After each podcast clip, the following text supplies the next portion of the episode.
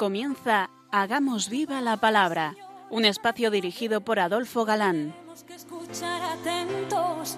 En tu palabra, Jesús, está el mensaje, el del amor, el de andar despiertos. Cuando no tenga sentido la tristeza, en nuestra historia andemos como ciegos. En tu palabra hallaremos la fuerza que nos levante y llene de sosiego.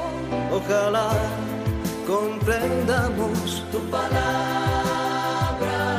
Ojalá practiquemos tu palabra. Ojalá nos envuelva tu palabra. Ojalá nos transforme tu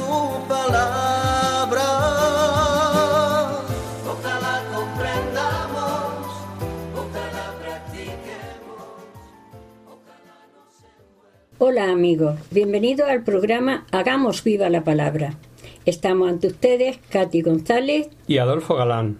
y es para nosotros un placer estar ante estos micrófonos de nuevo para compartir este tiempo en vuestra compañía, intentando, como dice el título de nuestro programa, hacer vida la revelación contenida en la Biblia, hacer viva la palabra.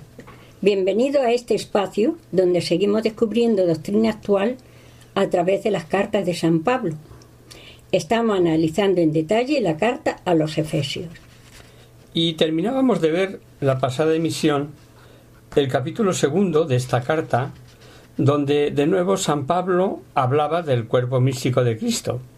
Y ahora, en vez del ejemplo de cabeza y miembros, emplea el de que Cristo es la piedra angular. Y no se puede expresar mejor, pues decía, edificación bien trabada que se eleva hasta formar un templo santo en el Señor. El padre García Figar, comentando el último versículo de este capítulo, nos dice Dichosa y bienaventurada las almas que son templo de Dios y donde reposa su majestad. Es estar edificada el alma para morada de Dios en el Espíritu Santo, en el amor. Comienza el capítulo tercero, que viene a continuación, con una especie de plegaria en favor de la perseverancia de la fe que han recibido. Pero apenas comienza, al citar los gentiles, a cuyo apostolado se debe, queda eh, como interrumpida la plegaria. Recuerda que, en beneficio de ellos, le fue revelado, le fue dado a conocer este misterio de Cristo. Por lo cual yo, Pablo, el prisionero de Cristo por vosotros los gentiles, si es que conocéis la misión de la gracia que Dios me concedió en orden a vosotros, cómo me, cómo me fue comunicado por una revelación el conocimiento del misterio, tal como brevemente acabamos de exponeros. Según esto, leyéndolo, podéis entender mi conocimiento del misterio de Cristo. Hermosa definición la que el apóstol da de sí mismo a los efesios. El prisionero de Cristo, Cristo Jesús, por amor de vosotros los gentiles. Era, en efecto, su condición de apóstol de los gentiles, lo que sobre todo concitaba contra él el odio de los judíos, y lo que motivó su prisión en Jerusalén, que luego continuó en Cesarea y en Roma, desde donde escribe la carta. Sabemos que Pablo tuvo muchas revelaciones. Sin duda no olvida la primera, camino de Damasco, pero a él le fue revelado el misterio de Cristo, misterio revelado por el Espíritu. Seguimos leyendo. Misterio que en generaciones pasadas no fue dado a conocer a los hombres, como ha sido ahora revelado a sus santos apóstoles y profetas por el Espíritu. Que los gentiles sois coherederos, miembros del mismo cuerpo y partícipes de la misma promesa en Cristo Jesús por medio del Evangelio, del cual he llegado a ser ministro conforme al don de la gracia de Dios a mí concedida por la fuerza de su poder. A mí, el menor de todos los santos, me fue concedida esta gracia, la de anunciar a los gentiles la inescrutable riqueza de Cristo y esclarecer cómo se ha dispensado el misterio escogido desde siglo en Dios, creador de todas las cosas, para que la multiforme sabiduría de Dios sea ahora manifestada a los principados y a las potestades de los cielos, mediante la Iglesia, conforme al previo designio eterno que realizó en Cristo Jesús, Señor nuestro, quien, mediante la fe en Él, nos da valor para llegarnos confiadamente a Dios. Por lo cual os ruego que no os desaniméis a causa de las tribulaciones que por vosotros padezco, pues ellas son vuestra gloria. Este misterio, que para conocimiento de los gentiles eligió Jesucristo a Pablo, y sabe y dice que no por méritos propios, sino por pura gracia de Dios. Misterio que estaba oculto y es dado a conocer a todos por la Iglesia. Ni siquiera los principados y potestades celestiales sabían el misterio. Plan eterno de salvación realizado por Cristo Jesús, en quien dice tenemos seguridad de acercarnos a Él por la fe. Por supuesto, se debía referir en cuanto a principados y potestades a los ángeles buenos.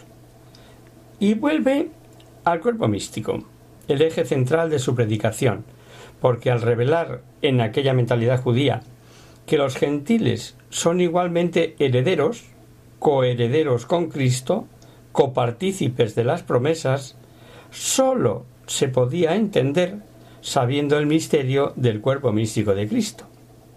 Y el apóstol termina su digresión recalcando, pues en, en Cristo, poniendo de nuestra parte la fe, en quien debemos colocar nuestra confianza para acercarnos al Padre, al mismo tiempo que pide a los efesios que no se desanimen porque le vean a él en prisiones, pues la gloria del Maestro que sufre valientemente por Cristo redunda en gloria de los discípulos.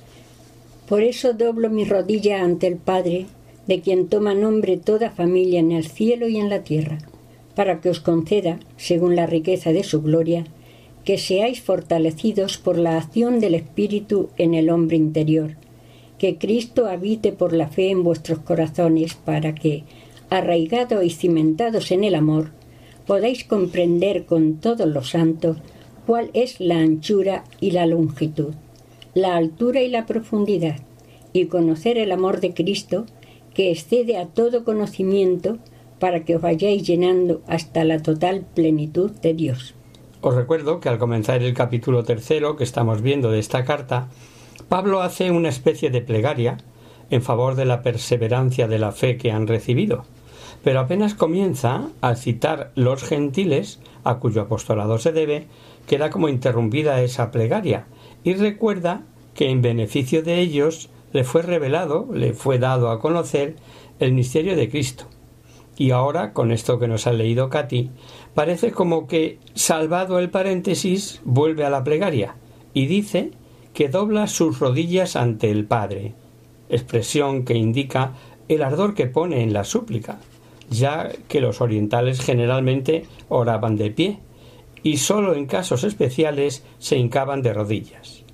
En esos casos especiales o cuando la necesidad empujaba, porque recordaréis que aquellos que se acercaban a Jesús pidiendo algo tan importante como ser curados de la lepra, San Marcos dice Se acercó un leproso que de rodillas y suplicante le dice Si quieres, Lo que aquí Pablo pide en esta oración de rodillas no tiene desperdicio.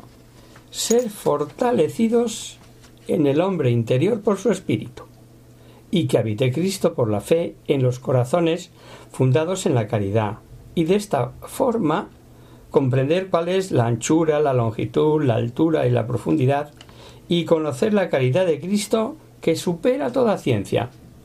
Creo que en infinidad de ocasiones los cristianos no comprendemos, no acabamos de entender cómo hombres de ciencia, famosos, plumas extraordinarias, periodistas excepcionales, artistas admirados, etc., presumen, si no de ateos, al menos de haber superado eso de creer en la Iglesia. Pero al leer esas revelaciones, que como bien dice San Pablo, superan toda ciencia, sí se comprende. El pasaje nos advierte que se trata de ricos tesoros de su gloria para ser fortalecidos. Y esto lo consiguen los que tienen humildad. pero si carecen de ella, ni la ciencia ni el arte les valdrán para nada. Ante estas maravillas del plan redentor de Dios, San Pablo prorrumpe en un himno final o dosología agradeciendo a Dios su inmensa liberalidad con nosotros y muy importante al final. A Él sea la gloria en la Iglesia y en Cristo, porque ahí radica nuestra vida de cristianos y donde únicamente somos agradables a Dios. Con el próximo capítulo comienza la parte moral de la carta y para dar mayor autoridad comienza alegando su título de prisionero por el Señor. Insiste, como veremos, en la unidad y pide una de las obras de misericordia que muy pocos cristianos practican o practicamos. Sufrir con paciencia las flaquezas del prójimo. Leamos. Os exhorto, pues, yo preso por el Señor, a que viváis de una manera digna de la vocación con que habéis sido llamados, con toda humildad, mansedumbre y paciencia, soportándoos unos a otros por amor, poniendo empeño en conservar la unidad del Espíritu en el vínculo de la paz. Un solo cuerpo y un solo espíritu, como una es la esperanza a que habéis sido llamados. Un solo Señor, una sola fe, un solo bautismo, un solo Dios y Padre de todos, que está sobre todos, por todos y en todos. La base para insistir en la unidad es un texto muy conocido y repetido hasta en cánticos litúrgicos. ¿Quién no le suena? Un solo Señor, una sola fe. Os puedo asegurar que es un anhelo, que si lo haces tuyo, te pone el vello de punta. Es totalmente claro, no precisa de demasiadas explicaciones un único Dios que está por encima de nosotros y en nosotros. No puede ser más expresivo. Pero sigamos leyendo.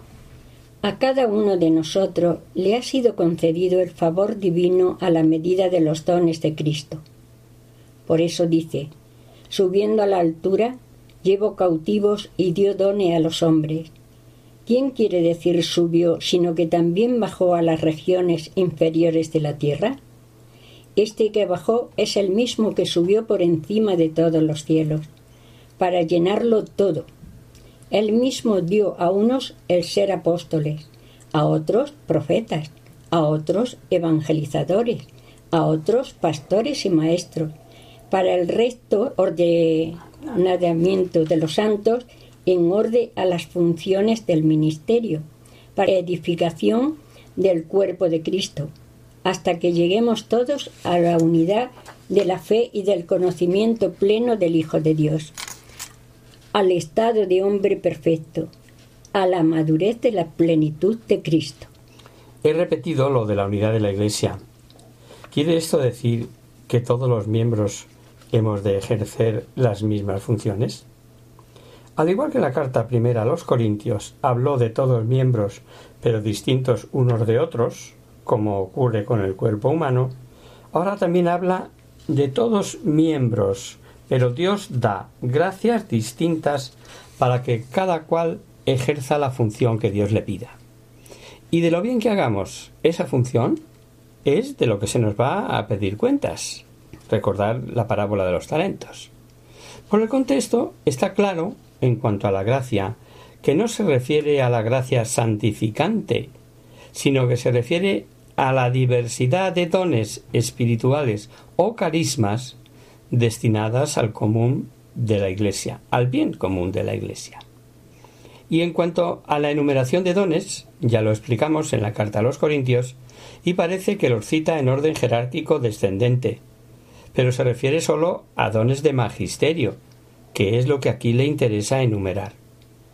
Y como prueba de que es Jesucristo quien reparte esos dones, cita San Pablo unas palabras del Salmo 68. Aunque bien pudiera ser una acomodación de Pablo, ya que el salmista se refiere a Yahvé como rey de Israel, pero mm, parece más que una acomodación eh, para no pocos exegetas, ya que el apóstol pone gran fuerza en la cita. Así, sería un anuncio de la ascensión de Cristo a los cielos desde donde como rey victorioso distribuye los dones. El último versículo tiene varias interpretaciones. La unidad de la fe y del conocimiento del Hijo de Dios y lleguemos a ser como hombres perfectos, a la medida de la plenitud de Cristo, como dice el texto. Se refiere, según el padre García Figar, a la plenitud, pero ya en la resurrección de los santos. Otros, no obstante, y teniendo en cuenta el versículo 14 que vamos a leer a continuación, interpretan se refiere a llegar a ser hombre perfecto, es decir, completo y sano en todos los miembros, y lo mismo que llegar a la medida de la estatura eh, del pleroma, la plenitud de Cristo que es la Iglesia. Pero seguimos leyendo. Para que no seamos ya niños, llevados a la deriva y zarandeados por cualquier viento de doctrina, a merced de la malicia humana y de la astucia que conduce engañosamente al error, antes bien, siendo sinceros en el amor, crezcamos en todo hasta aquel que es la cabeza, Cristo, de quien todo el cuerpo recibe trabazón y cohesión por medio de toda clase de junturas que llevan la nutrición según la actividad propia de cada una de las partes, realizando así el crecimiento del cuerpo para su edificación en el amor. Por lo tanto, Pablo hablaría del hombre perfecto en sentido colectivo, con referencia al Cristo total o cuerpo místico. A la madurez espiritual del cuerpo de Cristo se opone la infancia espiritual, dicho en sentido peyorativo, de imperfección que fluctúa, zarandeados por vientos de doctrinas erróneas. La idea principal es clara. El cuerpo toma del Cristo cabeza toda la vida o savia que le hace crecer. De la cabeza recibe trabazón y unión, nutrición, crecimiento y en orden a la perfección del amor, obviamente. Hacemos ahora, si os parece, una breve pausa musical.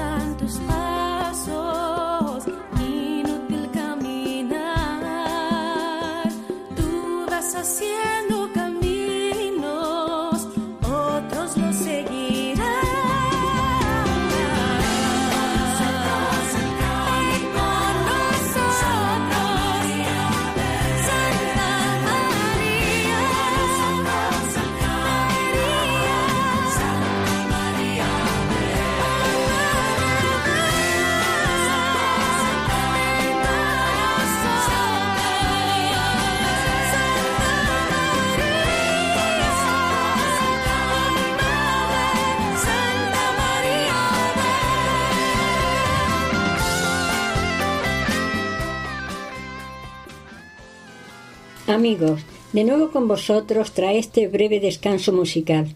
Os recordamos, queridos oyentes, que sintonizáis el programa Hagamos viva la palabra.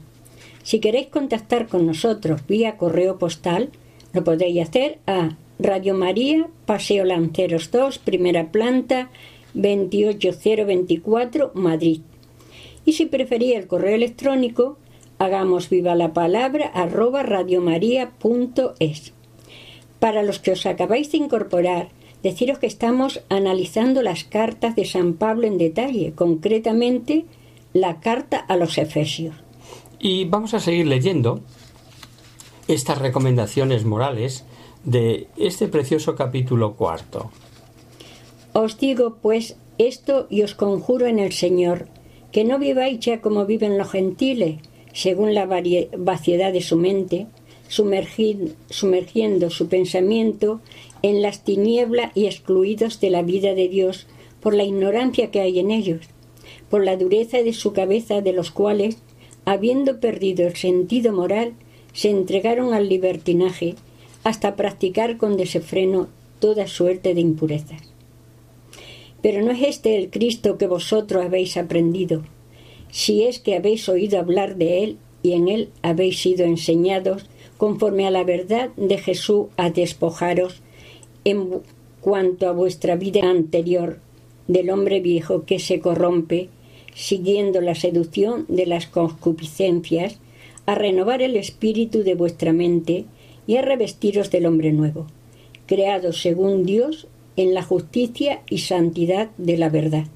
Hace San Pablo, como vemos, diversas recomendaciones en orden a la pureza de vida que debemos tener los cristianos. Primero, se refiere a lo que debemos evitar. En cuanto al entendimiento, los paganos viven en tinieblas y así, alejados de Dios, su ignorancia no es tanto intelectual y teórica cuanto práctica, pues es la resistencia a conocer a Dios por endurecimiento del corazón. Algunos eh, traducen por la dureza de su cabeza, pero bueno, es lo mismo. La causa de la inmoralidad de cuantos viven así está en la insensibilidad moral. Se pierde la sensibilidad del pecado. Esto, referido especialmente a los paganos, lo escribía Pablo en aquel primer siglo del cristianismo. Hoy, desgraciadamente, en un mundo llamado cristiano, diría no que se haya perdido la noción de pecado, sino que no pocos presumen de pecado. Contra esto se aconseja vivir despojados del hombre viejo y revestidos del hombre nuevo, que por supuesto no tiene nada que ver con la juventud o la ancianidad. En lo que hemos leído, llega Pablo a decir que el hombre nuevo es como una nueva creación. En el hombre viejo no está ni actúa el Espíritu de Dios. El hombre nuevo, en cambio, es el mismo hombre, pero santificado, en el que está presente y actuando el Espíritu de Dios. Y leemos el final de este capítulo cuarto. Por tanto, desechando la mentira, hablad con verdad cada cual con su prójimo, pues somos miembros los unos de los otros. Si os dignáis, no lleguéis a pecar, que vuestra indignación cese antes de que se ponga el sol. No deis ninguna oportunidad al diablo. El que robaba, que ya no robe, sino que trabaje con sus hermanos, haciendo algo útil para que pueda hacer partícipe al que se halle en necesidad. No salga de vuestra boca palabra dañosa, sino la que sea conveniente para edificar según la necesidad de hacer el bien a los que os escuchan no entristezcáis al Espíritu Santo de Dios, con el que fuisteis sellados para el día de la redención. Toda amargura, ira, cólera, gritos, maledicencias y cualquier clase de maldad desaparezcan de entre vosotros. Sed bondadosos, entrañable y compasivo entre vosotros, perdonándoos mutuamente como os perdonó Dios por medio de Cristo. Comienza Pablo, como hemos visto, enumerando una serie de pecados que van eh, contra la caridad fraterna. Y lo que los cristianos debemos alejar de nosotros. Pero al enumerar esos pecados es chocante que Pablo comience por la mentira. ¿Tanta importancia hemos de dar a la mentira? Pues sí, Jesucristo dijo, yo soy la verdad. Y si todos formamos con Cristo cabeza un solo cuerpo, ¿será por eso por lo que San Pablo comienza su enumeración justamente ahí, por la mentira? Tomemos nota. Jesucristo dijo además, la verdad os hará libres. Luego la mentira esclaviza. Decir la verdad, ser sinceros, es una consecuencia de estar unidos a Cristo. Hay a continuación una serie de enseñanzas de primerísima magnitud. En primer lugar, el cristiano como humano, con sus limitaciones y sus inclinaciones como causa del pecado original, claro que puede enojarse. Y San Pablo lo da como posible. Pero ¿qué es lo que pide? No pecar si hay enojo. ¿Y cómo se comprende eso? ¿No dando entrada al diablo? ¿Y cómo no se le da entrada? Despachando el enojo rápidamente no dejando que se ponga el sol con él. Ya comentamos la diferencia ante un serio enfado de uno que obra conforme al modo de ser cristiano y uno que no lo es. Luego va el robo. Si San Pablo escribiese hoy, tal vez hubiera hecho una distinción entre el robo y el robo de guante blanco, entre quitar al caminante la bolsa y robos de otras bolsas, desgraciadamente de rabiosa actualidad justamente en el final del capítulo 4, en el que Pablo nos da una serie de pautas súper interesantes y perfectamente aplicables hoy en el siglo XXI. ¿Nos recuerdas la cita, Katy? Por tanto, desechando la mentira, hablad con verdad cada cual con su prójimo, pues somos miembros los unos de los otros. Si os dignáis, no lleguéis a pecar, que vuestra indignación cese antes de que se ponga el sol. No deis ninguna oportunidad al diablo. El que robaba, que ya no robe, sino que trabaje con sus manos, haciendo algo útil para que pueda hacer partícipe al que se halle en necesidad. No salga de vuestra boca palabra dañosa, sino la que sea conveniente para edificar según la necesidad y hacer el bien a los que os escuchen. No entristezcáis entristezcáis al Espíritu Santo de Dios, con el que fuisteis sellados para el día de la redención. Toda amargura, ira, cólera, gritos, maledicencias y cualquier clase de maldad desaparezca de entre vosotros. Sé bondadosos, entrañable y compasivo entre vosotros, perdonándoos mutuamente como os perdonó Dios por medio de Cristo. Ya dijimos algo antes del descanso. Fijaros, es curioso que al hablar del trabajo no lo limita a que sea para cubrir nuestras necesidades, pues dice que se esfuerce para poder dar al que tiene necesidad, casi nada.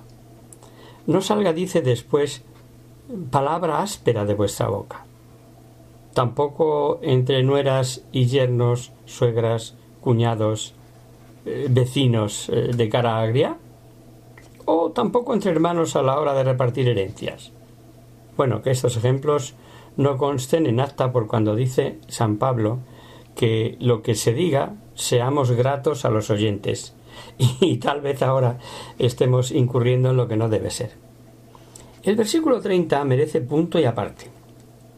Dice, no entristezcáis al Espíritu Santo de Dios, en el cual hemos sido sellados. Y nos dice que el Espíritu Santo le entristece lo que en última instancia es cuanto perjudique a la unidad del cuerpo místico. Amargura, arrebato, cólera, indignación, blasfemia y toda malignidad. Por eso acabo diciendo que seamos unos con otros compasivos, bondadosos y perdonándoos unos a otros como Dios nos perdona en Cristo.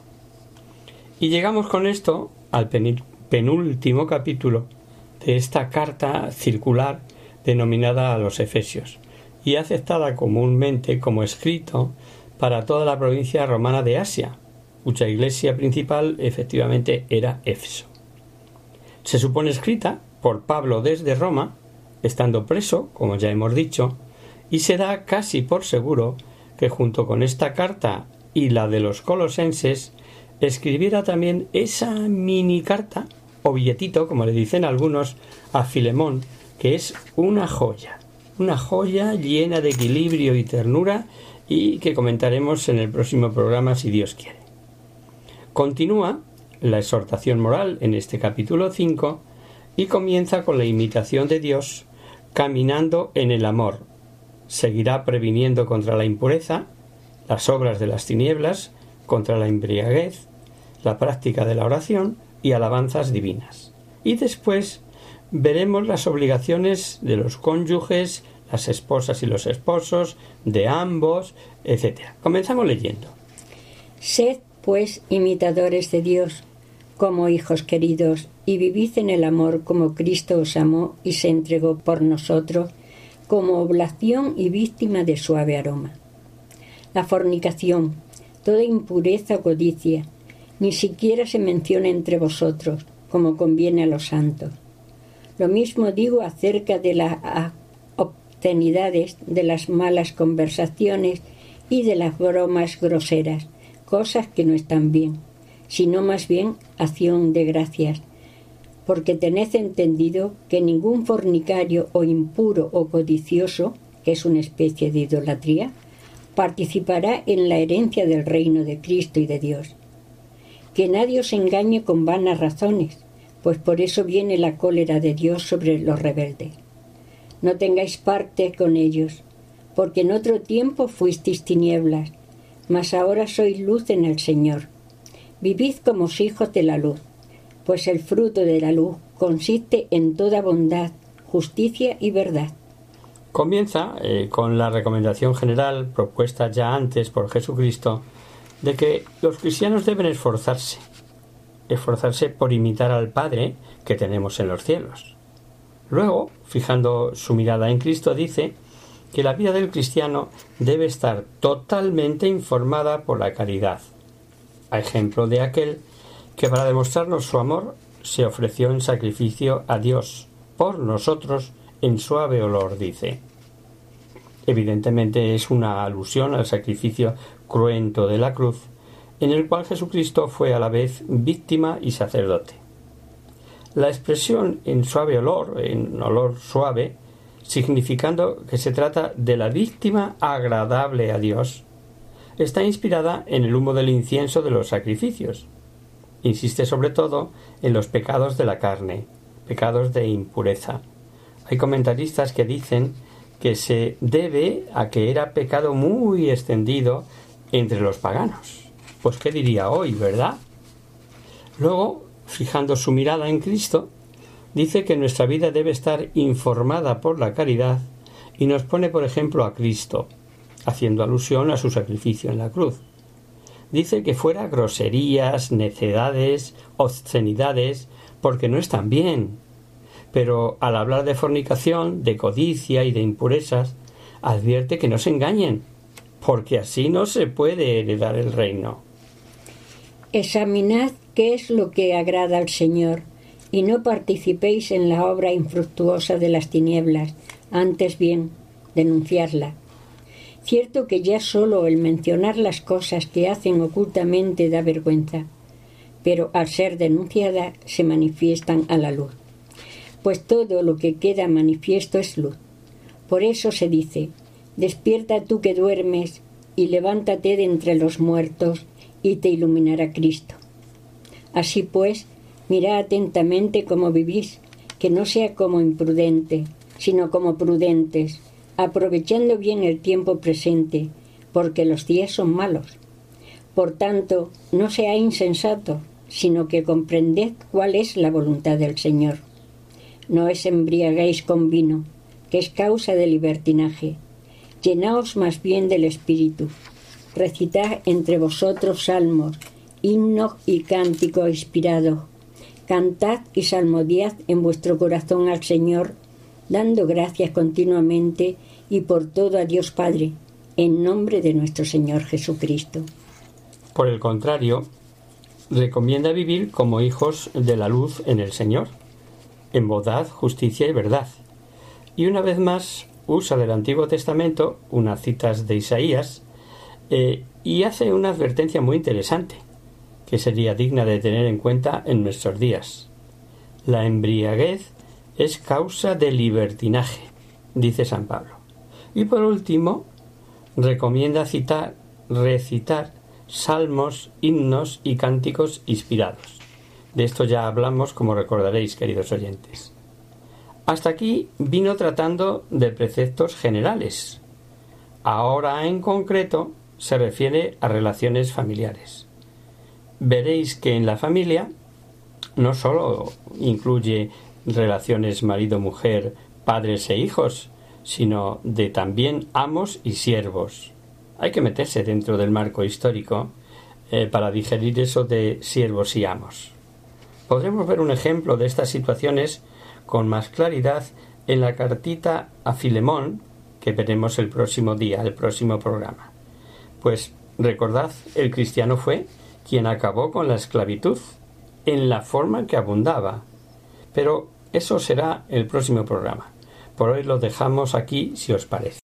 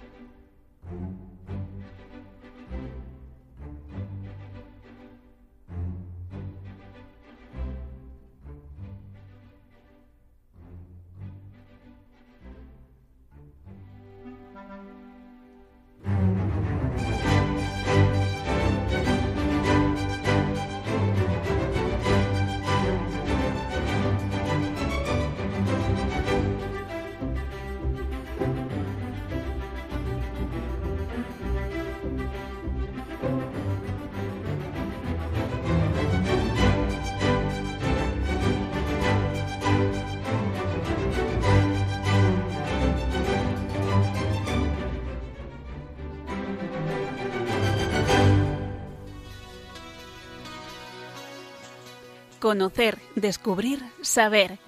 En Hagamos Viva la Palabra. Comenzamos nuestro espacio de conocer, descubrir, saber. Y vamos a, a contestar a un oyente que escribe desde La Rioja que dice lo siguiente. Hola amigos de la radio. Me llamo Luis. Escucho vuestro programa y quería preguntaros si el sexto mandamiento ya no cuenta pues parece que todo está permitido. Os agradecería mm, nos ilustrarais sobre el valor del pudor y o la castidad. Pues eh, gracias por tu petición, querido Luis. Pues has dado en la clave de la raíz de muchos de los males que, que aquejan a nuestra sociedad desgraciadamente. Vamos a hablar de un valor al que hasta hace unas décadas se le daba muchísima importancia, pero que hoy día ha decaído en su desuso. No está de moda. Es más, parece que hablar de él es políticamente incorrecto. Es algo de gente retro y nada más lejos de la realidad. El pudor, la castidad, que ha sido desbancado por una naturalidad mal entendida. Aunque pueden considerarse sinónimos pudor y castidad, tienen eh, matices diferentes. Vamos a verlo. Entendemos por pudor la tendencia natural a ocultar a la curiosidad de los extraños lo que pertenece a la intimidad. Allí donde hay intimidad surge el pudor. Al hacerse público lo íntimo se desvanece y la persona, si tiene conciencia de su propia dignidad, se siente violentada. Cuanto más rica es una personalidad, más intimidad posee. Es decir, más amplitud y valor tiene para ella lo íntimo, y por eso el sentido del pudor es muy fuerte. En cambio, las personas frívolas son más proclives a descubrir su intimidad. Dice el Catecismo de la Iglesia Católica, la Católica que la pureza de corazón requiere el pudor, que es mm, paciencia, modestia y discreción. El pudor preserva la intimidad de la persona. Está en el número 2533. Pero parece que esto se ha olvidado. Y en nuestros días el pudor se combate como si se tratara de una represión patológica del impulso sexual. Es cierto que cabe una patología o una actitud enfermiza para entendernos, de que la intimidad, si ésta se hace a la persona, se encierra obsesivamente. Pero el pudor no es una enfermedad, sino una señal de vigor espiritual. El pudor no es una fuerza represiva, a no ser para aquellos que toman la lujuria como fuerza y no como debilidad. El pudor, en parte innato y en parte, como todas las cosas propiamente humanas, es fruto de una educación específica. Es un sentimiento natural que pone sobre aviso ante los peligros para la pureza y del que depende en gran medida el control de los impulsos sexuales. Veamos cómo lo explica el Papa Di Pío XII en su encíclica Sacra Virginitas. El pudor adivina el peligro, impide ponerse en él y hace evitar las ocasiones a que algunos, menos prudentes, se exponen. El pudor no gusta de palabras torpe o menos honestas y aborrece hasta la más leve inmodestia. Evita la familiaridad sospechosa con personas de otro sexo e influye en el ánimo la debida reverencia al cuerpo, que es miembro de Cristo y templo del Espíritu Santo. El pudor se alimenta del temor de Dios, ese temor filial basado en una profunda humildad cristiana que nos hace huir con suma diligencia de todo pecado. Decía San Agustín que el pudor es el guardián de la castidad. ¿Y qué entendemos por castidad? Santo Tomás la definió así. La castidad es la virtud por medio de la cual el hombre domina y regula el deseo sexual según las exigencias de la razón. La castidad no rechaza la sexualidad, sino que la humaniza y promueve a plenitud del amor auténtico, fiel, comprometido y respetuoso con el proyecto de Dios y con las situaciones personales. Precisamente porque la finalidad del sexo es cooperar con Dios en la creación de nuevas vidas humanas que son imágenes de Dios y al propio tiempo la máxima expresión, el no verbal más explícito del amor esponsal. La sexualidad es una realidad nobilísima, dignísima, que debe tratarse con sumo respeto y máxima delicadeza. La castidad, aunque en sí sea igual para todo el mundo, el modo de vivirla es diferente según que la persona sea consagrada o no y a su vez varía según se esté casado, soltero, en el noviazgo, en la preparación para el matrimonio o en la viudedad. El valor de la castidad nos hace conscientes de la propia dignidad humana. Nuestro cuerpo es templo de Dios y por lo tanto debemos cuidarlo y defenderlo como lo más preciado que tenemos. Mostrarlo sin tapujos o usarlo como mero objeto sexual es una manera de despersonalización voluntaria. Cuando una persona abandona ese valor como guía de su vida, se vuelve más mundana y superficial, dejando de lado los aspectos humanos de las personas, la inteligencia, las cualidades, los sentimientos, y fijándose más en la presencia y el aspecto físico. Como consecuencia de esto, sus relaciones son con frecuencia inestables y pasajeras. Y no queda aquí la cosa.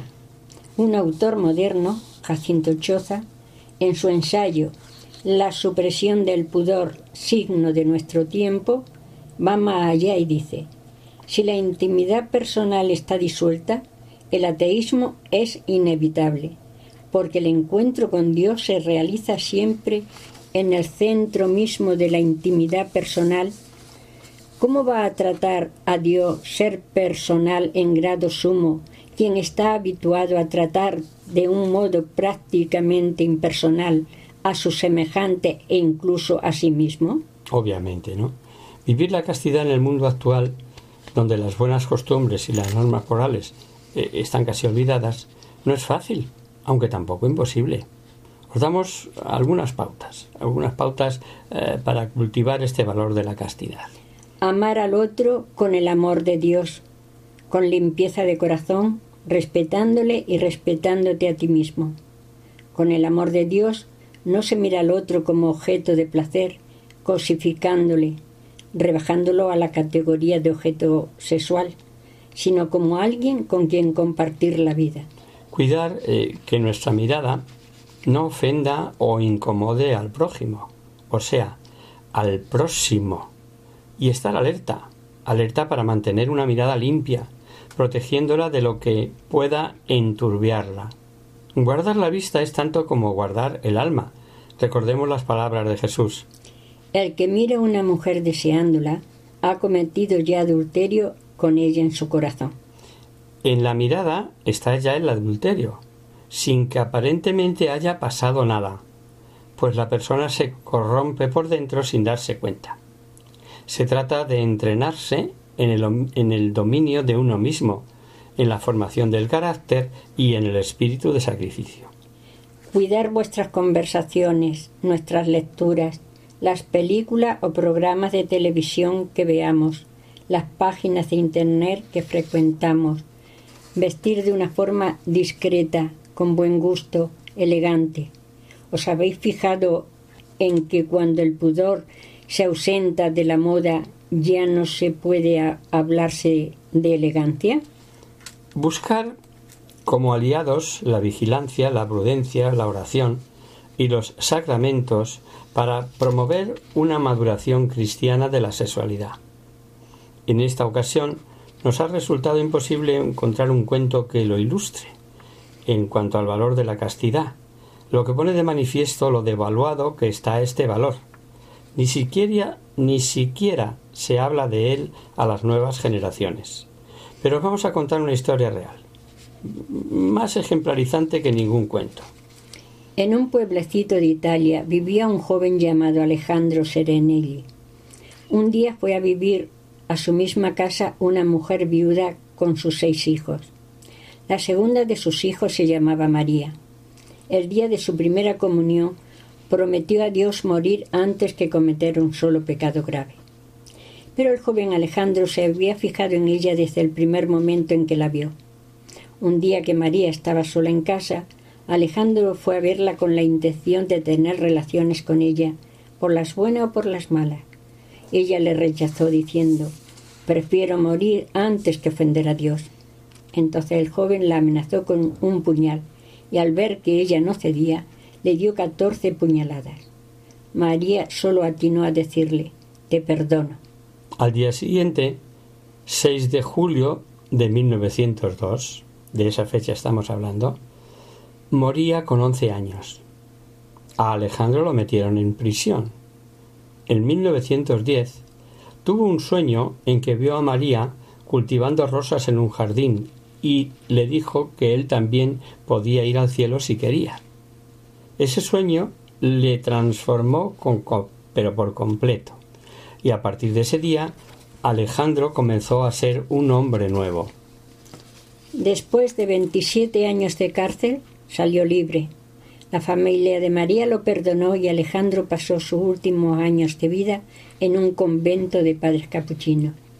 En 1950, el Papa Pío XII beatificó a María, hoy es Santa María Goretti, y es un ejemplo para la juventud su fiesta es el 6 de julio, aniversario de su muerte. Ya veis, queridos amigos, todo un ejemplo de fidelidad a Dios, amor al prójimo y firmeza en el valor de la castidad, hasta el punto de dar la vida. Por ello, mientras perdona a su asesino. Y, por último, un pensamiento, en este caso de San Bernardo, que nos avisa que tampoco es cuestión de renuncia sin más, es y debe ser obra de amor. La castidad sin amor no tiene valor, es como una lámpara sin aceite. Y hasta aquí, queridos amigos, el programa de hoy. Os dejamos con nuestra sintonía y os recordamos que, si queréis giro al programa, para cualquier duda, aclaración o sugerencia, participando en el espacio de conocer, descubrir, saber, estamos a vuestra total disposición y encantados de atenderos en la siguiente dirección. Radio María, Paseo Lanceros 2, primera planta, 28024 Madrid. O bien, si lo preferís, al correo electrónico hagamos viva la palabra arroba radiomaria.es. Os hemos acompañado en nuestra emisión Adolfo Galán y Katy Galán. Y Katy González, perdón. El próximo miércoles, como sabéis, está el programa del Padre Rubén Inocencio, que alterna con nosotros, quien guarda mi palabra. Por tanto, nosotros nos encontraremos de nuevo dentro de 15 días, si Dios quiere. Con un programa en el que veremos el final de esta carta a los Efesios y que tras las normas y recomendaciones generales pasa a lo concreto y lo aterriza, hablando de los deberes entre esposos, los deberes entre padres e hijos e incluso entre siervos y amos. Y veremos, creo que nos dará tiempo, esa mini carta a Filemón que es una verdadera joya y que pone al descubierto el corazón de Pablo. Hasta el próximo día, amigos. Hasta dentro de 15 días.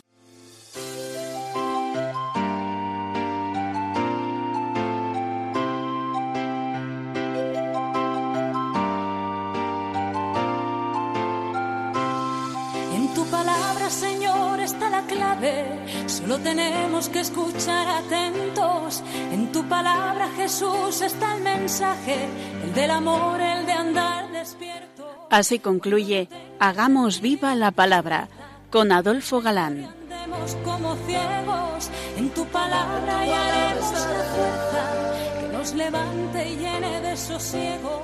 Ojalá